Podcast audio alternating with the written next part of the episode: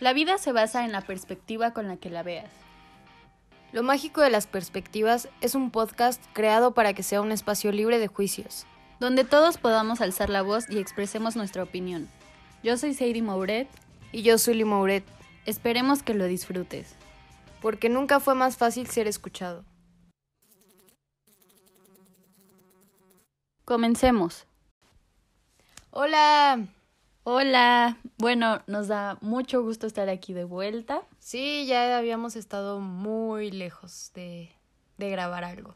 Pero bueno, hoy digamos que es un día especial Sí, porque es. esta vez no, no vamos a tener ningún, ningún invitado y pues queremos hablar en especial sobre nuestro, acercami- nuestro primer acercamiento al feminismo únicamente de nosotras dos. Y pues, primero que nada, nos vamos a presentar otra vez. Por si se Este, les olvidó quiénes somos. Exacto. Pero bueno, mi nombre es Zuli, Zuli Mouret. Em, sí, estudio cine, como ya lo había mencionado, estudio cine y televisión.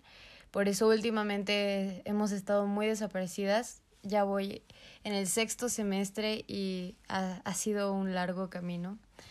Em, aparte creo que ya estamos como en otra etapa de, de la pandemia y que creo que ya ha pasado un año que han cambiado muchas cosas. Entre ellas creo que he crecido en, en el ámbito de, del dibujo, em, de la fotografía, creo que he estado ahí y pues he estado muy activa en redes sociales, entonces... Del tatuaje, tatúense con ella. Sí, ya empecé también a tatuar. Creo que ha- han cambiado muchas cosas y me encantaría presentarme todo, todos estos 40 minutos, pero va Sadie. Un día hacemos un capítulo de ti. Díganme si, Este- si quieren. Sí. Eh, yo soy Sadie Mouret, tengo 23 años, estudio medicina y ya estoy en el octavo semestre. Igual he estado muy, muy, muy... descon- eh, Bueno, hemos estado muy desconectadas de esto porque igual ya estoy en mi último semestre en la facultad. Entonces, pues ya, es un, es un buen Los de, últimos golpes. de preparaciones, documentos ah, y todas esas cosas para irme al internado. Y pues antes de que esto se vuelva aún más complicado, queremos seguir con este proyecto. Sí. Y este y bueno, yo creo que antes que nada definitivamente nos nos definimos como feministas. Creo que para todas en algún momento ha sido pues no sé, como que ha conllevado tener un miedo el decir, ok, soy feminista. Creo que, y creo que esto es muy importante de mencionar porque me lo han preguntado mucho y realmente lo que, lo que yo pienso es que todas tenemos un momento, todas tenemos nuestro tiempo y no es como que hay que juzgar a... He visto mucho en redes sociales, sobre todo en, en estos días, que es como, ay, es que ella es una hipócrita porque habla mal de, de quién sabe cuántas mujeres y dice que, ser, eh, que es feminista. Y yo creo que ser feminista y ser sorora no, no significa que te tengan que caer bien todas las mujeres, ni que te tengas que llevar bien con todas las mujeres, pero sí es, es una nueva etapa de, de hermandad que se ha, esti- se ha estado abriendo y creo que he encontrado mucho cobijo en, en esta situación y pues básicamente queremos empezar con, Sí, con esta mm, plática. Justo me gustaría, con lo que dice Sadie, me gustaría decir que hace poquito vi una publicación de una chica que decía como, eh, si eres tal, tal, tal, tal, tal, no te puedes considerar feminista. Y fue algo que me pegó. Mm, me molestó en cierta parte porque algo del miedo que yo tenía de, nombrarme a mí feminista era decir, es que estoy poco informada, es que critico a mujeres, es que he hecho cosas de las cuales no estoy este contenta y he dañado a, a mujeres y lo cual me hace sentir muy mal, pero mm, justo por eso da miedo decir soy feminista, porque existen estas otras cosas que te, que te hacían no serlo. Y pues el ver este tipo de cosas hace que las mujeres se quieran alejar más de esta bonita hermandad y que creo que no podemos exigirnos las unas a las otras, porque el feminismo nos llega en diferentes momentos, por diferentes situaciones, y creo que es súper válido y, y no, hay que, no hay que presionar, no hay que exigir, porque si tú estás súper lista para decirlo, hay unas que no lo están. Y yo lo entendí porque también llegué a presionar a, a mujeres y no está bien, no está bien porque no se sienten cómodas y eso las hace alejarlas de esta bonita hermandad. Pero bueno, este, ya, perdón. Eh, entonces yo, yo te voy a preguntar a Sadie primero, para que esto se vuelva dinámico. ¿Cuál es tu primer acercamiento con el feminismo? Pues yo creo que desde chiquita, bueno, nosotras crecimos en, en una, en una casa, puedo decir, en la cual pues mi papá nunca, nunca nos trató así como con el machismo a todo lo que da. Claro, como todos los papás, los hombres y en general las personas, tenemos cierto machismo, patriarcado arraigado, porque pues así hemos crecido por, por generaciones y generaciones. Pero realmente yo como que nunca fue así como que detecté que él pues fuera muy machista, ¿no? Incluso, este, pues él con, bueno, considero que era todo lo contrario. Hoy me doy cuenta que no. Pero en ese momento, pues, pues sí, como que no lo tomaba como una persona machista. Y por el lado contrario, el, nuestro núcleo familiar, que es nuestra abuelita, que pues se dice que crecimos en un matriarcado. Falso. Que es súper falso, porque mi nuestra abuelita es más machista que nada. Literal. Entonces, este, pues ahí creo que desde chiquita es cuando me empezaba a brincar demasiado, que no sé, en las comidas familiares, en Navidades, Año Nuevo y así, era como, ok, terminábamos de cenar y este, y solo las mujeres nos parábamos, bueno, se paraban. Hasta la fecha. Ajá, se paraban y mi mamá nos hacía pararnos para escombrar la mesa, ayudar con la limpieza y todo, y siempre fue así como, o sea, en mí siempre, y le decía, y entonces, ¿por qué mis tíos se van a jugar videojuegos? Están ahí sentados en la sala. ¿Por qué? ¿Por qué? ¿Por qué? O sea, eso me brincaba muchísimo. Y siento que, que siempre tuve como esta inquietud que, que no me hacía sentir cómoda.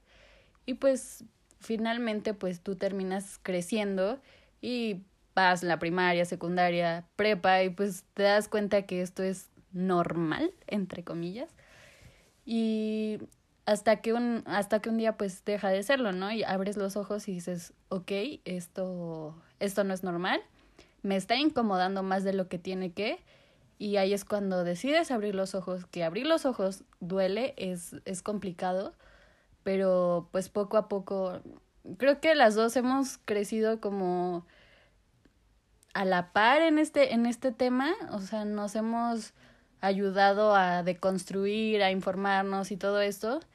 Y bueno, primero tú cuenta tu parte. Pues. Sí, eh, bueno, mi primer acercamiento, la verdad es que no lo tengo muy, muy presente como tal, pero podría decirse que sí, eh, nuestra mamá nos... Algo que sí me marcaba mucho y que sí, sí tenía mucha duda es que en, en la escuela me juzgaban mucho por, por ser em, hija de una mamá soltera, bueno, sí, o sea, divorciada, pues. Eh, o sea, llegué a tener muchas peleas en, en, la primaria por esto de que, ay, cállate, o sea, tu mamá está divorciada.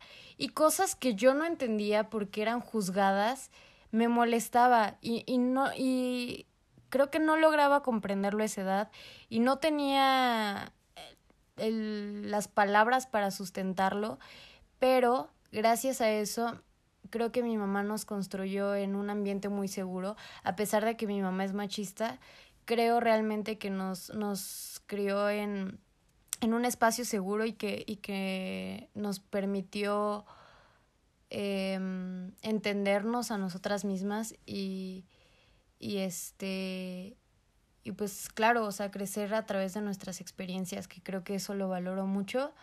Entonces, creo que eso fue lo principal, el ser criada por una mujer solamente y que sí, sabía que existía mi papá y sí convivía con él, pero nunca llegué a tener ese vínculo con, con él porque él no me estaba cuidando, él no me estaba ayudando a estudiar, él no me estaba aventando chanclas para que me, me aprendiera las tablas.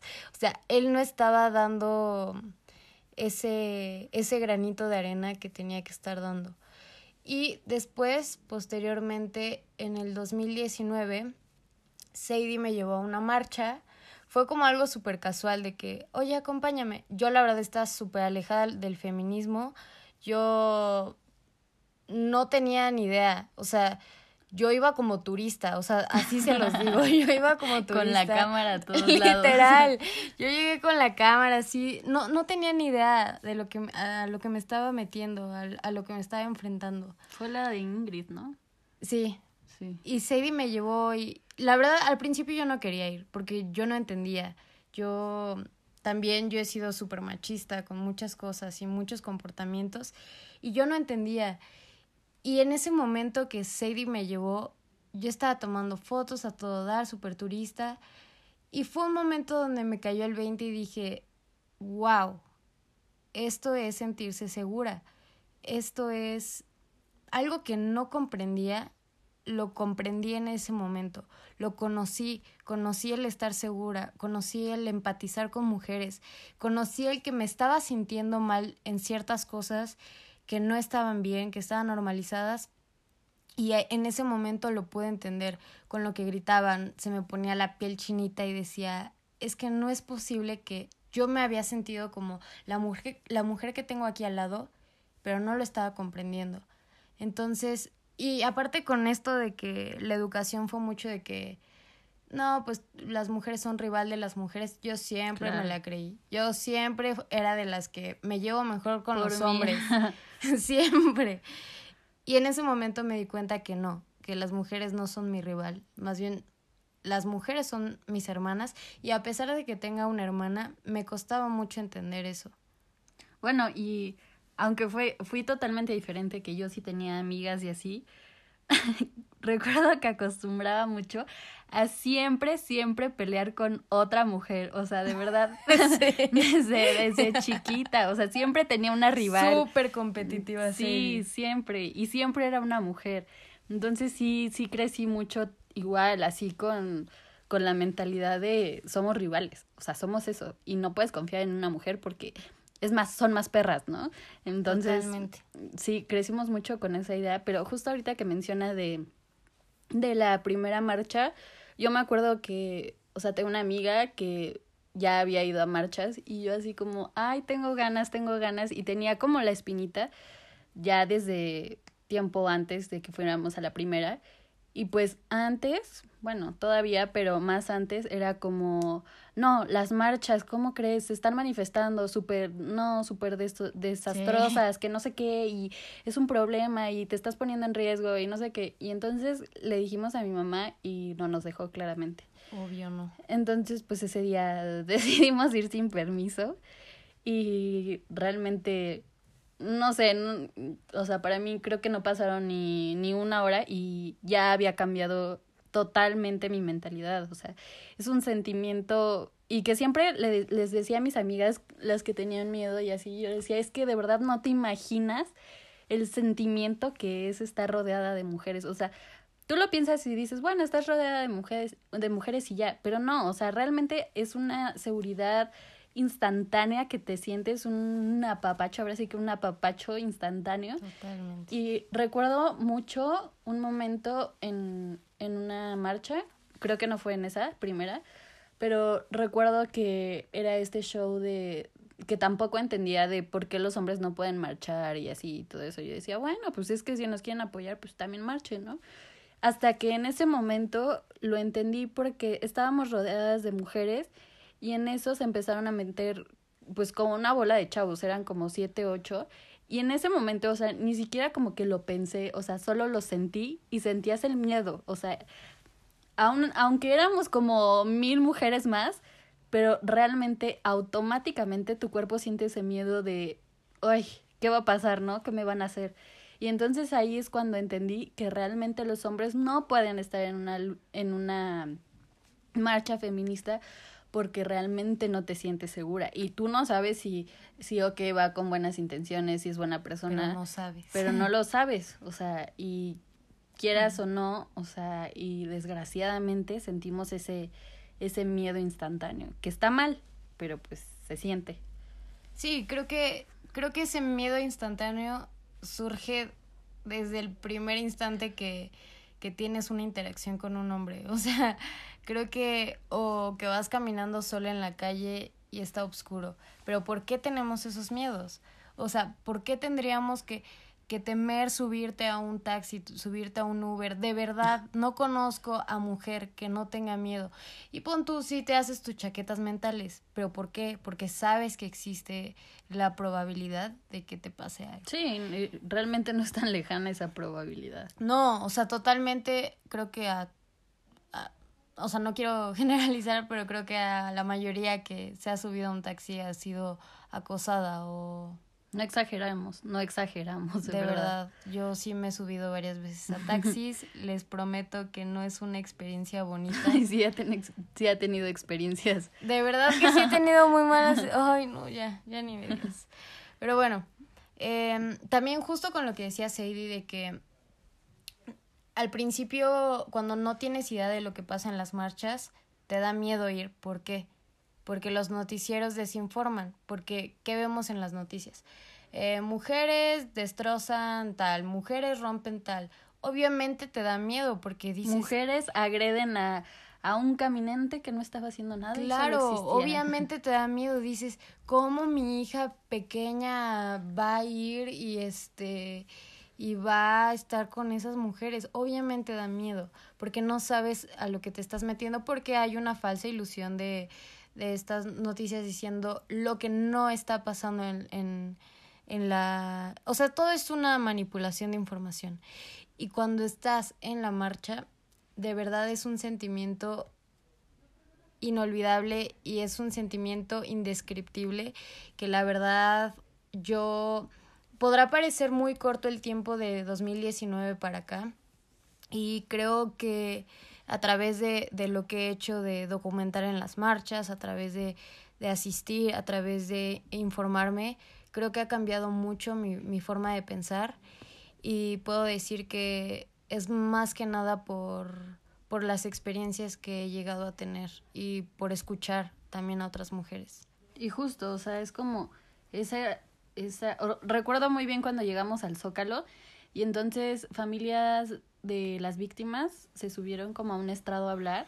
No, o sea, es una situación muy, muy, muy densa, o sea, que realmente, ok, dices, sí he vivido bajo el patriarcado, tal vez no me han violado, no me han matado y así, pero en ese momento tienes, o sea, empatizas muy, muy, muy intenso con lo que te están contando y ves el dolor de cerca y realmente no puedes entender cómo, cómo las demás personas no pueden entender o cómo puede haber tanto odio hacia la mujer, ¿no? Claro, o sea, es, es un momento en que la piel se te pone chinita y también como que tu cabeza hace clic y te das cuenta que muchas cosas que quizá lo normalizaste, que, que pasaste y que estuviste quizá en un momento de peligro, te explota la cabeza al decir, uy, o sea, ¿qué me pudo haber pasado en tal situación? O me acuerdo cuando tal persona hizo tal cosa. Y empiezan a venir todas estas, este bombardeo de que tienes duda y no sabes si minimizar el problema o no sabes si decir, vaya, es que, no sé, o sea, entra en tu cabeza una discusión inmensa que hasta la fecha creo que no puedo, no puedo aterrizar, no puedo describir. Entonces, es, es impresionante y luego empezar a escuchar tantas historias y tantas mujeres y tantos casos y tanta violencia y que vas viendo, vas viendo y se va haciendo enorme. Es, es, es una bolita que, que va girando y cada vez se hace más grande, cada vez hay más nieve, más nieve, más nieve y es impresionante y es abrumador. Entonces, creo que es elemental escuchar. Sí, justo creo que algo, algo clave en la historia de todas es que nos hemos, toda la vida hemos normalizado mil patrones machistas. Entonces, creo que a todas, casi todas, nos ha pasado de que llega un momento en el que escuchas otra historia, lees otra historia y de repente todo te hace clic, te cae el 20 y dices, ok, creo que yo pasé por algo similar, ok, y justo como decía Zulia ahorita, ok, eh, no fue la gran cosa, no fue tanto, pero ok, no si es, este, no sé, estoy exagerando, no estoy exagerando, antes lo veía de otra forma, o sea, entras en una situación mental muy densa y creo que a, a muchas, o sea, he platicado con muchas amigas que te pesa, te duele no darte cuenta mucho antes y ya que ahorita estás en esta posición, pues dices, ay, o sea, como que toda tu estructura mental te cambia. Sí, no, o sea, de verdad es, es tremendo. O sea, mm, no sé si podría decir que abrir los ojos, pero es como una lucha entre dos pensamientos en el que en el que creías ser eh, o el que creías que era verdadero y en el que ahora está surgiendo. Entonces, como dice Sadie, es, es esta lucha de, pero es que sí es, estuvo bien, no, pero también es que fui yo. No, es que... Tuve la culpa en cierta parte. Lo, yo me puse en esta posición. No, no, no, yo no me puse en esta posición, pero bueno, sí, pero ah, no, es tan importante. O sea, de verdad, todo esto surge en una cabeza de una mujer y de verdad también, eh, no sé, todo el tiempo hay que estar alerta y, y tu cabeza todo el tiempo está no sé si, si quieres regresar a lo que a lo que pasaste en secundaria, en prepa, que el feminismo no era un tema, o sea, todavía a nosotras no nos tocó que el feminismo fuera un tema de conversación. Y regresar a estas etapas de tu vida que no suenan muy lejanas, pero que sí están y que no tenías este pensamiento, se vuelve complejo. No sabes si quieres regresarlo y saber si tuviste una mala experiencia o quieres dejarlo solamente allá atrás. Sí, justo, o sea, realmente lo que me he dado cuenta mucho estos días es que ser feminista es muy cansado. O sea, porque justo, o sea, tienes que tener como un dilema mental, porque ahorita todo el mundo te exige, todo el mundo es como, ah, pero eres feminista, ¿no? O sea, ¿qué pasa si yo te diría esto? No sería, sería diferente, ¿no? Entonces tienes que cuidar mucho la forma en que te expresas, tú solita te tienes que estar diciendo, ok, eso es un machismo cotidiano, elimínalo. O sea, son muchas situaciones que realmente cansan. Y pues también algo que, que quisiera mencionar es que ahorita está habiendo como una ola muy densa de, de sacar al, al agresor y todo. Y digo, o sea, no se tapen los ojos, o sea, las cosas están muy cercanas.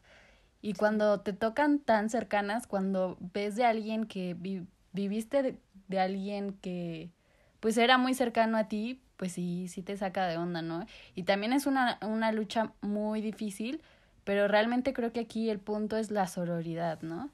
Que, ok, conocí a alguien de, conozco a alguien de siete, ocho años, que yo, o sea, para mí un amigo de que no, ¿cómo crees que va a ser eso? Y no sé qué. Y llega alguien y te cuenta una historia que fue su, su, su agresor, entonces te pones a pensar y pone y, y realmente, o sea, no nos podemos hacer tontos, siempre tenemos focos, rojos, ajá, y no podemos decir, no, ¿cómo crees? Esa persona no, no, no haría eso, o sea, realmente hay que estar alerta, o sea, es una lucha en todos los sentidos, por todos los, por todos los puntos que quieras ver, es muy complicado. Sí, aparte de que es un movimiento que es al que más se le exige, yo creo, este que tiene que ser perfecto, que todo lo que responda sea perfecto. Entonces aquí yo también les quiero decir, hombres, no le exijan a las mujeres que se definen feministas que les respondan sus dudas sobre el feminismo. Sí, se, se puede hacer, obviamente, si hay una conversación, si sí se puede, pero también ustedes investiguen si tienen interés, este, cuestionense, pero no obliguen a una mujer feminista a que les conteste sus dudas. Eh, en la feminista no está educar a las personas y no está este forzada a contestarte. Si ella no quiere, pues no, y punto. No, no se va a obligar.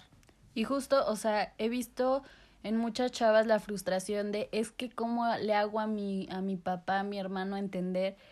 O sea, mujeres, no es nuestra obligación educar a nadie. O sea, por mucho amor que le tengas, no es nuestra obligación. Y eso creo que es algo muy difícil de, de comprender, de aceptar. Y sobre todo ahorita vivimos en una época en la que buscas en tu celular y tienes acceso a la información súper rápido. Creo que nada les cuesta a los hombres si realmente les interesa. Este, pues encontrar esa, esas, esas respuestas a las preguntas que están teniendo. O sea, no se sientan obligadas a, a educarlos, porque pues eso tampoco nos corresponde. Obviamente pueden referirse o enseñarles libros y que ya ellos los busquen, pero no, o sea, no, no se exige, que no se exija eso. Y otra cosa que me gustaría hablar que Sadie mencionaba es que tampoco si, si eres, o sea, si eres amigo, amiga, amigue, lo que sea, de tu, de, de un, de una persona que haya sido eh, acusada de... Del agresor de alguien más. Sí, Mm, tampoco hay que exigir, ¿no? Porque creo que es difícil. no sé, es, es difícil decir, es que... Y más, o sea, de que crees que conoces a esa persona. Tú crees, aseguras que jamás haría eso. Pero justo, como dice Sadie, sí, hay que abrir los ojos, pero tampoco hay que exigirle a la otra persona de decir, ya, este, tú denúncialo, tú este, ya haz algo. También es difícil, es un proceso muy complicado el que seas amiga, amigo, amigue de alguien que haya abusado. Y... Sí, también es un proceso justo eh, procesar esa información, ¿no? O sea, también es un proceso para, para la persona, amiga, amigo, amigue, que este, entender, o sea, de que, ok, Creo que es algo muy, muy común que sabemos, bueno, creemos saber, que no llegamos a conocer a, las personas al 100, pero aún así procesarlo es, es algo muy complicado y, y justo no puedes este, obligar a nadie a hacer nada y a que, corre, a que responda de la manera que tú quieres, de que, ok, elimínalo de tu vida y ya, o sea, no, es un proceso. Sí, y, y junto con esto también a lo que estábamos hablando anteriormente, no hay que, no hay que juzgar a las mujeres que, que no están deconstruidas como tú, porque cada quien tiene su proceso. Entonces pasa eso. Pero bueno, ahora adentrándonos un poco en nuestras experiencias en, ya en nuestra carrera, Sadie, ¿qué puedes decir al respecto? Bueno, justo eh, la medicina es, es una carrera que creo que por mucho tiempo, demasiado tiempo, fue sola, solamente para los hombres. Y cuando empezaron a entrar las mujeres, pues obviamente no fueron bien aceptadas. Y claro, o sea, todavía incluso es como, ok, el hombre doctor, la mujer enfermera. Y por mucho tiempo, incluso todavía, o sea, son esas cosas que, que pasan a diario y realmente le costó mucho a la mujer entrar en, en este nuevo ámbito de la ciencia, de que acá puro cerebrito y así, ¿no? Sí, que se supone que las mujeres no tenían la inteligencia para... Justo. Para ser doctoras, ¿no? Y es como, ah, ¿qué? Y bueno, algunas, algunos ejemplos que he vivido en la carrera en, en pleno siglo XXI es que ya rotando en hospitales y todo, eh, iba pues con un compañero de mi mismo grado, mismos conocimientos, totalmente iguales, y él era doctor, yo era señorita. Y así con los pacientes, ¿no? Sí, eh, y espera, esto me encantaría hacer énfasis en esto porque me encantó la publicación que estuvo rondando sobre soy doctora, no señorita, a lo que yo una vez compartí y me respondieron como, ay, pues ni modo que te pongas tu título en la cabeza. ¿Qué? O sea, de verdad piensen antes de hablar, por favor, porque Creo que yo conozco la situación porque tengo a Sadie que estudia medicina y que sé que siempre le están diciendo señorita, a pesar de que está estudiando la misma carrera que un hombre y a él sí le dicen doctor. A mí me frustra mucho porque lo, lo veo y Sadie lo vive. Y qué lástima que justo la gente no pueda empatizar con decir a las mujeres por qué les van a decir señoritas y por qué a los hombres les van a decir doctores. O sea, no entiendo, pero cuestionense también.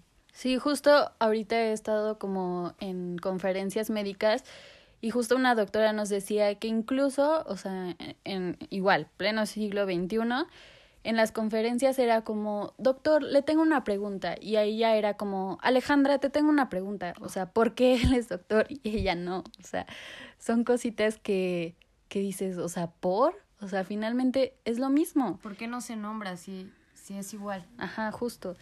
Y bueno, otra de la situación, pues supongo que siempre ha sido muy densa y que todavía sigue, sigue pasando, pues es el acoso a, a las mujeres, ¿no?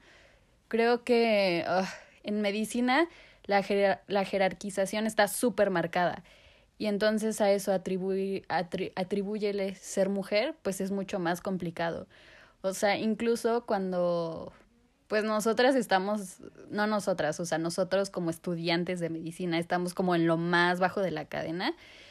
Incluso a estas, a estas alturas llegaba un punto en el que llegábamos a un hospital y había un doctor, o sea, a mí me tocó que llegaba este doctor y literal con las mujeres era de que súper, súper acosador, así de que te tocaba, de que te pasaba la manita y era como por, o sea, de verdad era súper incómodo, súper, súper incómodo. No sé si hubo alguna relación o no, quisiera pensarlo que no, pero total que al final, este, todas las mujeres tuvimos una calificación más baja que los hombres. Entonces, digo, quisiera pensar que no, pero sus, sus comportamientos no, durante el momento que estuvimos rotando con él, no, no me ayudan mucho a pensar lo contrario. Pero el acoso es algo que se vive todavía muy, muy, muy, muy denso. Y sobre todo yo creo que en estas oportunidades que, que quieres ganarte, que quieres aprender, que no, pues yo quiero entrar a una cirugía, yo quiero hacer esto y así creo que todavía se siguen eh, pidiendo muchos favores sexuales a cambio de pues esta, estas situaciones que pues te ayudan a crecer como, como médico, como profesional. Y pues básicamente eso. básicamente. y lo que resta. Eh, bueno, pues yo en mi experiencia, en mi carrera, uff. Bueno, pues como saben, como todos saben, el medio es difícil y es súper horrible, la verdad. el medio es horrible, es en el lugar donde más se objetiviza a la, mujer, eh, que te contratan por cómo luces, más no por lo que haces. Y creo que, bueno, esto va ya más allá, ¿no? En, en el aspecto laboral. Pero actualmente tuve una conversación sobre cine y me preguntaban, bueno, nos preguntaban con que, no, ¿qué opinan con que ya las mujeres están ganando premios, bla, bla, bla, bla, bla, bla?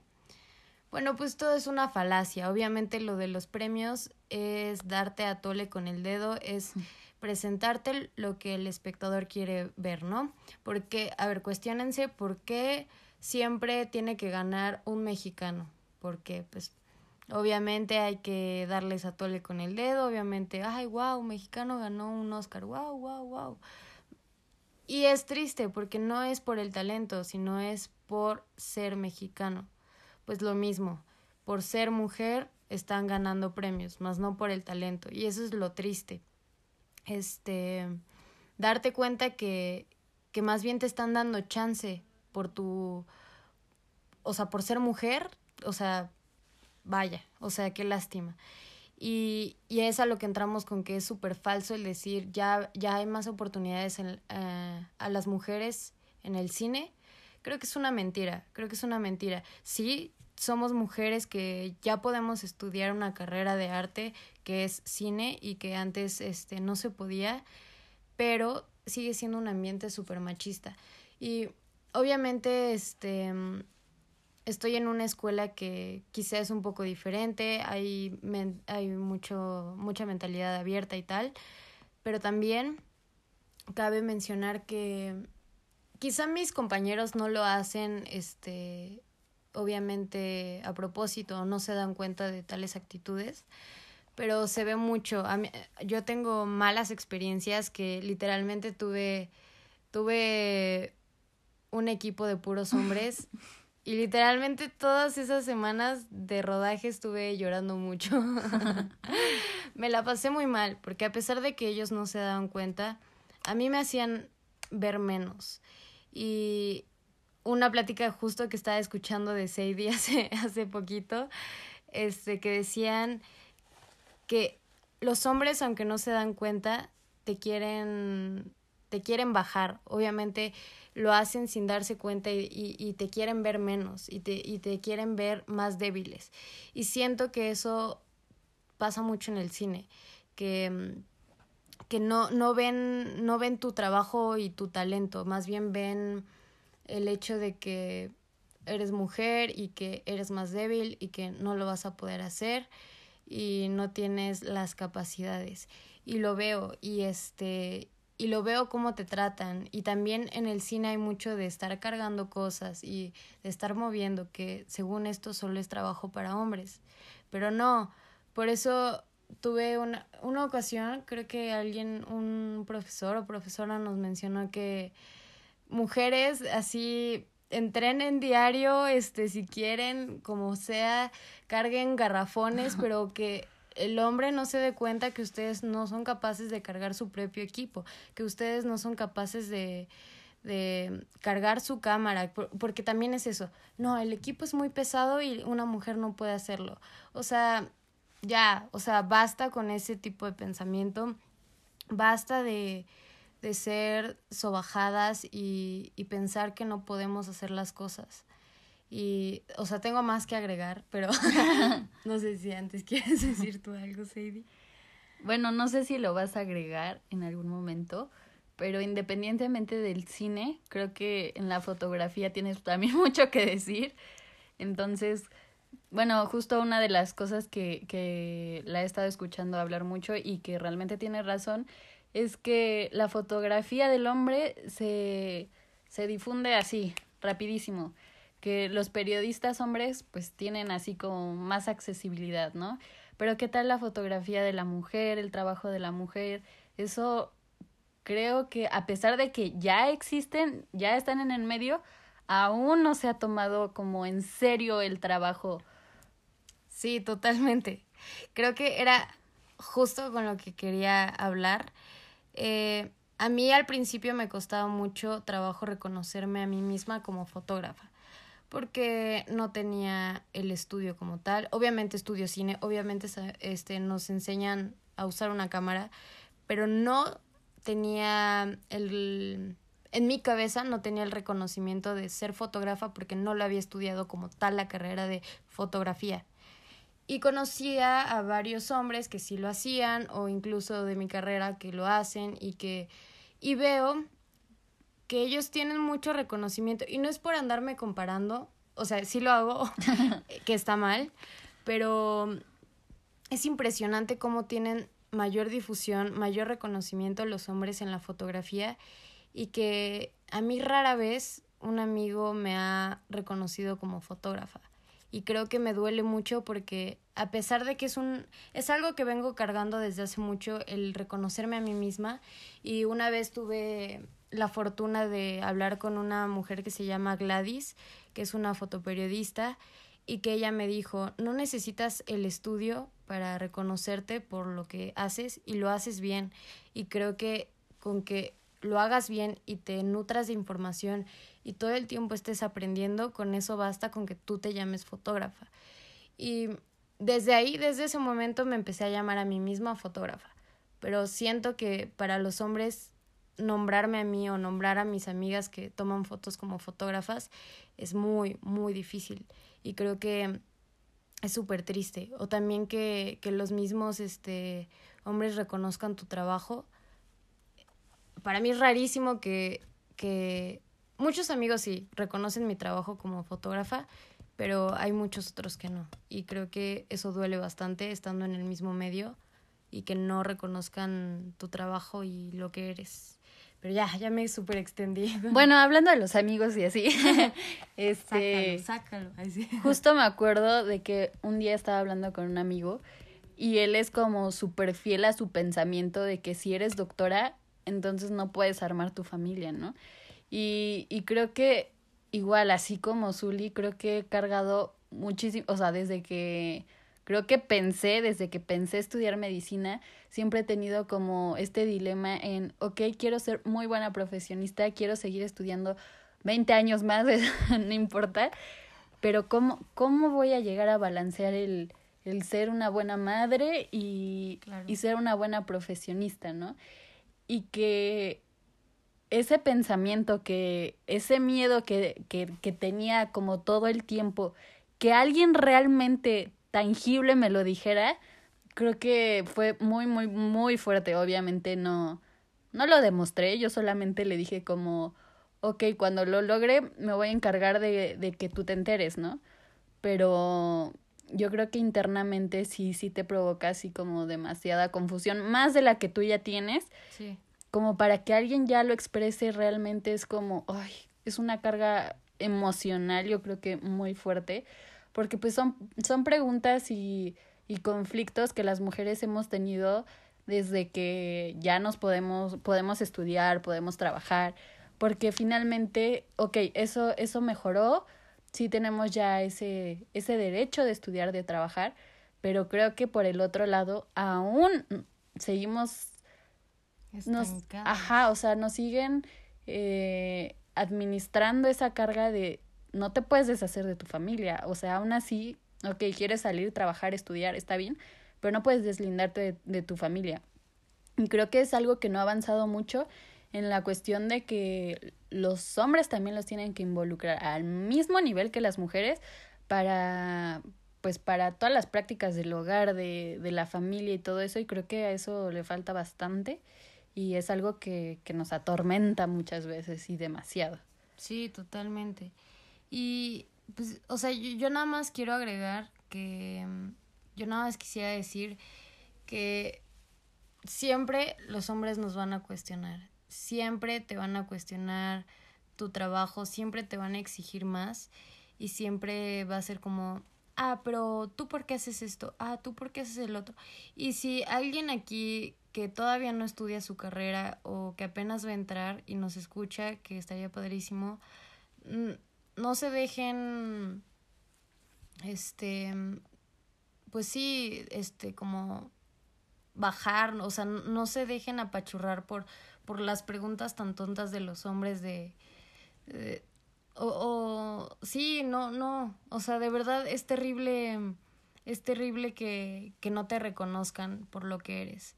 Y eso creo que no nos debería de afectar. Entonces, si tú apenas vas a entrar a tu carrera, no te desanimes, da todo, aunque sea tu novio lo que sea. Y es que también he visto eso, o sea, de que los novios como que no no es que me, enoja que no este cómo se dice o sea que no digan ah estuvo bien lo que hiciste no te dan el valor ajá no no no valoran lo que estás haciendo no no te aplauden no te dicen sí eso y qué peligroso es qué peligroso foco rojo. Foco rojo sí porque los hombres tienen que que bajar su machito interior y decir, este aplauso se lo merece, este y todos los que sean. Sí, justo, pero si eso no pasa, creo que eh, bastante tenemos con nuestra lucha interna y creo que que nosotras solitas nos valoremos y nos demos ese apoyo, creo que eso es bastante, o sea, bastante y creo que con eso tenemos suficiente para poder hacer eso y más. Y si no, yo voy a estar aquí para aplaudirle a todas esas mujeres que... Igual. Me ha costado trabajo, me ha costado trabajo, porque como decíamos al principio, nos enseñaron a competir entre nosotras. Pero no, hay que apoyarnos entre todas porque yo, yo conozco muchas mujeres súper talentosas y que adoro y que amo y que admiro a cada día. Y que la otra vez dije, me voy a poner a dibujar a las mujeres que admiro. No, de verdad no puedo. o sea, son muchas. No.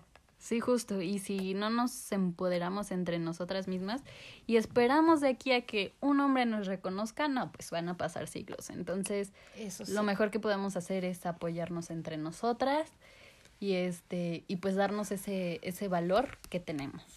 y pues sí, básicamente eso somos nosotras. Este, si quieren conocernos más o cosas así. No quieren que hablemos otros temas de feminismo, o sea, tal vez nuestras experiencias o nuestro punto de vista, pues estamos encantadas. Creo que realmente no esperaba que fuera un capítulo tan largo. Yo tampoco, de verdad, no pensé que llegáramos hasta acá. Pero tenemos mucho que decir. Tenemos una voz, la vamos a usar si ustedes quieren. Y este, pues sí, básicamente fue eso. Eh, no, no es nuestra obligación educar a nadie. Empodérense. Eh, y también, o sea, de verdad, si quieren venir a platicar, este es un espacio súper, este, súper abierto. Entonces, muchísimas gracias. Espero que lleguen hasta acá y les mandamos un súper abrazo y siempre cuestionense todo. Y si también quieren compartirnos su trabajo o algo que hagan, felices de compartirlo en, en nuestras redes sociales y en la red social del podcast. Muchas gracias, gracias por todo. Compártanos. Bye.